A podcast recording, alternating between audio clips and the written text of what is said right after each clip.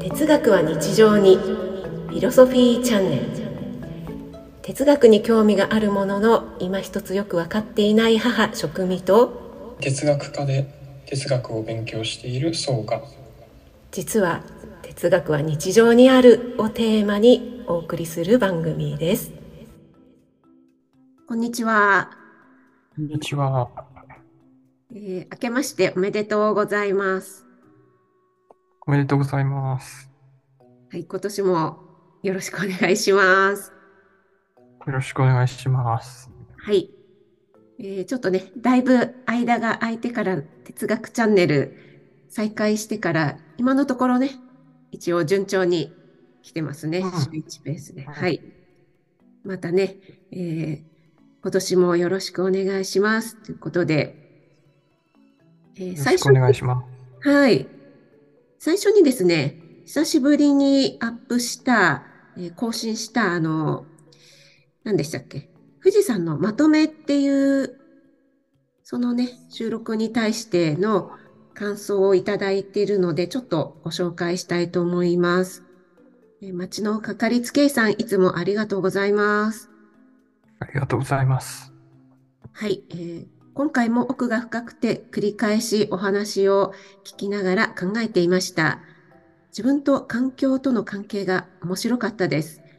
日常を哲学的に掘り下げると同じ次元をぐるぐるしないというのも良かったです。これはあれだよね、買い物とかうん。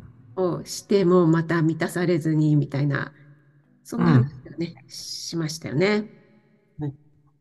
で、美については、美を表現する側、美を創作した立場から見たらどうなるのだろうと考えました。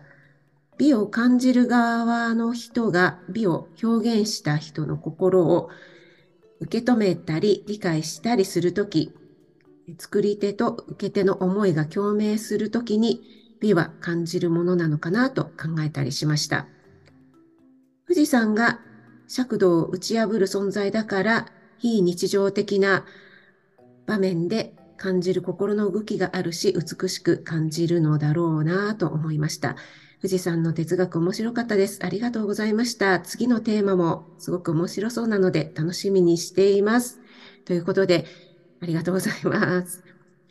ありがとうございます。次のテーマっていうのは、あの、布団から出られないやつだよね。 うん。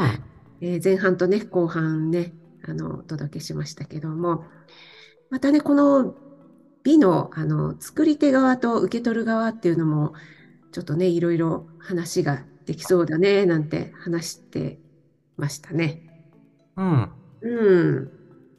今回ね、扱ったのは、うん。うそのん富士山とか朝日、うん。自然なもたものだったので、うんうん。あ、そまたうちょかっそとう芸か。術作品と違うところでうんうんうん。話していた感じがあったので、うん。まあ、金閣寺も多分、うん。まあ、どっちかっていうと自然寄りで話してたんで、うんうんうまん。たその、芸術家みたいなところうんうんがまたうん。ね、別で考えるというか、まあうん延長ではあるけど、なんかね、考えがいいですね。うん、今そう後だね。うん。その、富士山っていう、なんて言うんだろう、自然美と、あとこう、芸術うんうん作品というか、作り出した美との違いみたいなね。うん。うん。そういうのもあるから面白いかもしれないよね。そうです。うん。はい。ありがとうございました。いつもありがとうございます。ありがとうございます。えーと、では、今回は、あの、新年初ということなので、ちょっとね、お正月っぽい話題がいいかななんて思って、何がいいかって話していたんですけども、ちょうどね、うんあの、初夢を見る、見ないとか、また今年の夢、目標なんていうのをこう、元旦に立てるっていう人も多いかと思うので、夢のうん話なんかがいいね、なんていうことで、うん。ね、話題にしたいと思います。で、えっ、と、はい夢の話っていうのは、あの、フロイトのね、が有名っていうことなんだよね。うん。うん。で私はちょっとこの辺は詳しくないんだけども、フロイトは夢診断とかね、結構本も出されているけれども、いろいろ夢に関してこう、ね、分析したりとかしている人ということで。うん。うん、精神分析っていうのがうん、うん、うん。今でもあるんだけど、うん、まあ、ちょっと精神科医とかうん。臨床心理みたいなとことは違うアプローチでやってるのが、あ、そうなんだ。うん、うーん、なんか、ね、あの、ちょっと検索すると、精神分析学の創業者で、精神医学者って書いてあるけれども、うん。うん、一応あの、フロイ、フロイ、まあ、なんか町医者みたいな感じだったんだけど、うん、どうだったのかな。まあでも、今、あの、精神分析は、うん日本だと、あの、お医者さんが、こう、担当すること、うん、うん、うん精神科医が兼任するようなことが多いけど、うん、まあ、まあ、ほ、他のアメリカとかでは、うん、医者じゃないっていう人が、うん、精神分析の、こう、プログラムを学んで、うん、それに精神分析科医になる、あ、か、精神分析科になるっていう。うん、うん、うん、まあ、医学的なアプローチとは、まあ、またちょっと違う。まあ、あー相互にこう交交流というか、こう影響はあるんだけども、うん、うん、うん。うん。なるほどね。なんかその無意識っていうことが言われてるんだよね、このフロイトはね。無意識無意識その夢、うん。うん。夢にはそのうん無意識の、な、なんだっけ 潜在意識というか、夢はうん。本能的な欲望の現れみたいな。うん。うん。あの、もともとこう、人間はこう、あ、もともとこう、意識と無意識みたいなのを分けるっていう、うん。あ風潮、風潮というか思想を引っ張り出してきたのが、まあ、こう明確に分けたのがフロイトで、まあ、それい、それ以前にも、まあ、その、自分の中にこう、コントロールできないものがあって、うん。それが意志、意志と対立してるんだみたいな考え方が、うん。うん。まあ、あるんだけど、うん。そう、例えばショーペンハウアーって人がいて、ああ、ショペンハウは、んショペンハウは、ショーペンハウアーって人がいて、うん、この人は、フロイトよりもまあ、まあ、70年ぐらい前の人なんだけど、あ、この人の方が古いんだ。うん、ショーペンハウアーは1788年ええあらと1860年ぐらいまでだから。すいません、その辺のなんかあの時代感覚が全然わからなくて、なんかフロイトの方が後の人のようなに感じてたけど、そうなんだ。んフロイフトロイの方トのが、方が後だよ。うん、ああ、違う違う違う、さ、前前。うん、人の方が古い人のように感じてたけど、うん。ね、うんうんうん。フロイトは、まあ大体、そう、世紀に、まあ、になってからいくつか本を出してるから、うん、まあまあ、影響力を持ち始めた20世紀以降って感じだから、うん。割と最近の人なんだよね。ああ、そうなんだ。うん。で、その前にショペンハウアーが、そのうん意識と無意識っていうことを言ってたのいや、意識と無意識を明確に分けて、うん、それを、あの、精神の構造みたいにして、うん、い医学の感じで、うん、提唱し出したのがフロイトなあんあ、です。うんうんうそん。れまでの、 まあ、ショーペンハウアーとか、とか、まあ、ニーチェとかも、まあ、うこん。のショーペンハウアーに影響を受けてるけど、あ、ニーチェも。うん、うーん。この、それまでショーペンハウアーとかは、こう、意思と、うん、なんだろうな、意思と表象っていう言い方するんだけど、その、うまあ、ん。理性的なものと、こうん。う、なんだろうな、情熱的なものみたいな感じかな。ああ、意思と表で、こ彰うん。う、意思っていうのが、こう、こう何かをし、したいっていう、こう、なんか突き動かすようなうんうんもので、うん。うん。それはこう、表象っていう、こう、なんか、頭に思い描く、なんかこう、明確なものうん。ではなくて、こうんう、なんだかわからないものうんに、こう、こん、そういう、なんだかわからないものが、こう、根、根源、うん根本的にこう人を動かしていて、うだんからその、普通なんか、まあ、こまあ、この間のあの、朝起きられないっていううんのを、こうんううんの時にも分析うにこう、何かやるぞと思って何かをやるみたいな、ん何、やることを考えてからそれをやるみたいなプロセスうんではなくて、ショーペンハウアーが考えたのは、こう、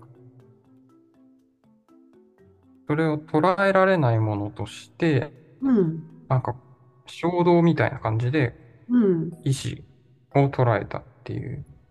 あーうんうんうんあなんか明確なものではなくてうんうんうんうんなんかこうまあ言えば潜在意識みたいな感じのことなのうかなんうんだからそう無意識のうんとも重なるところがあるので、ああなるほどねうんその人間は自分をなんか完全にコントロールしてうんこう理、理性によって正しく行動していくことができたっていううん考えがずっとこうヨーロッパの進歩的な見方、うんあのずっとあった人間に対する見方なんだけど、うんそれに対してこう、いやーなんかこうそんな人間はこう何にこう突き動かされてるか自分でもわからないものに突き動かされて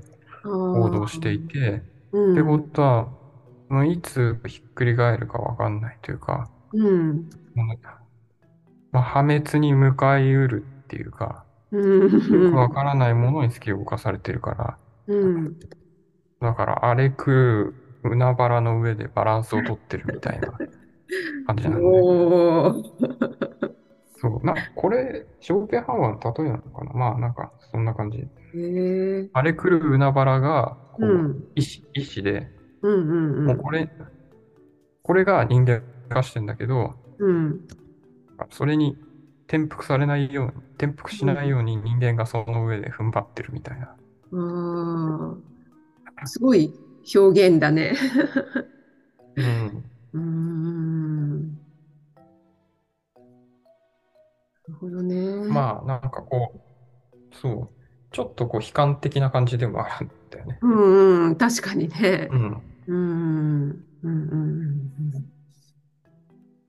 そうなんだろうそうコントロールできないところにあるみたいなううんん。うんそう、まあ、まあ、どっちもあり得るというか、なんかこう、例えば物語、小説とかでもさ、うんなんか、えー、ビルドゥングスロマンっていうのが、なんかこう、主人公がなんか目う的をん持ってう成ん長してって、うん。目的達成してよかったね、みたいな。ああ、よよくある、あの、サクセスストーうリーといん。うか、ハッピーエンド。そうそうそうう。うん。うんんうん。うん。まあ、そっちが王道うんかうもんね、う普ん。通の物語で言ったら。うんうんうん。でもまあ、バッドエンドとし、バッドエンド、うん、としてはさ、うん。ああ、なんだ、まあ、なんかしら、そうだな、なんかこう、まあ、ある恋だの、愛だの、うん。なんかまあ、なんかしらの対象に、こう、のめり込みすぎて、我うをん。忘れて、うは、ん。は破滅して、 こう、なんかこう、じ自暴自棄になって、なんうかんバッドうエンん。ドみたいな、なんかこう、身を滅ぼすみたいな、そうそうそうそう。あるよね。なん、なんなか、んだなんでろも、う。博う打ん。とかでもいいけど。なんかさ、自分でもうこんん。な自分だと思わなかったとかさ、この人がこんな風になると思わなかったみたいな方にどんどんなんか転がっていくみたいな、そういうのとうかん。結構ね、小説でもあるうよん。うね。んうーん。そうだね。うーん。まあ人間がこう合理性一筋じゃ進んでないっていうのはまあそうまあ、なんだってわそかうるとね。思うんだうけど、んうんまあ、まあ人によったり時代によったりするんだろうけうど、ん。うん。そのどっちを重く取るかみたいなとこうろん。で、うんうんうん。うん。 まあそういう、なんだろう ね、こう、自分にはコントロールできない自分が自分の中にあるみたいなああ。考えが、まあうん徐々に出てくる。自分にはコントロールできない自分がうん、ある。うんうんうん。そう、そうれん、が、それをショーペうンん。ハウアーは言ってたのまあ、ショーペンハウアーはもう言ってたけど、それをまあ無意識っていうふうには言ってはいなかったああのー、ね。それをなんかこう、ちゃんと確立したみたいのがフロイトになるのかうな。ん。これうをん。まあ精神分析っていう形で、ああ、なんかこう精神の構造として、うん、まあ大きく分けて2つに分けて、うまあん、意識と無意識。うん、うん、うん。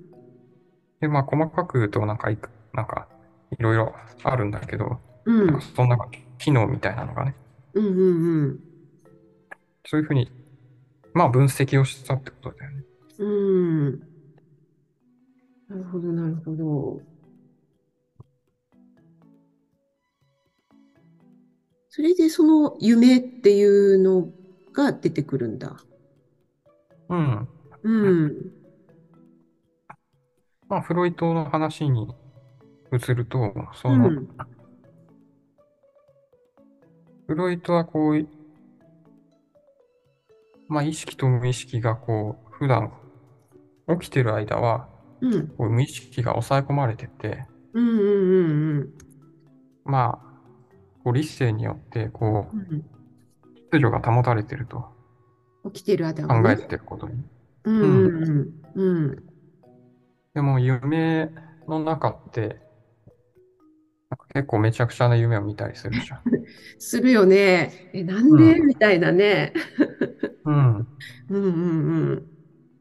あれは何なのかっていうときに、うん。あれは、普段押さえつけられていた無意識が、うん。こう、眠ったことによって、うこう、湧ん。き上がってくるんだっていうふうに考えああ。うる。うん。ん。それが夢として形を持って出てっていううんうんうんうん。普段ふ抑うにえ考つけえられたての。るもんね。うああ。ん。だから夢に、こう、何かそういう、まあ、意味があるというか、まあ、う夢ん占い的なこうと、んうん夢の中、まず夢に意味があって、うん、で、その夢っていうのが、なんうか、ん、まあ、普段抑圧されてるものがうん、現れてるんだっていうふうにしたっていうのが、うん、うん。まあ、まあ、画期的というか、まあ、あ結構、あ、うん、思うところで。うん、な、なんで、こう、 面白いかっていうと、その、無意識、意識できないから無意識なわうけじゃん。ん、うん、うだかん、ら、その、無意識が、なんかこう、に人が操られてますとか、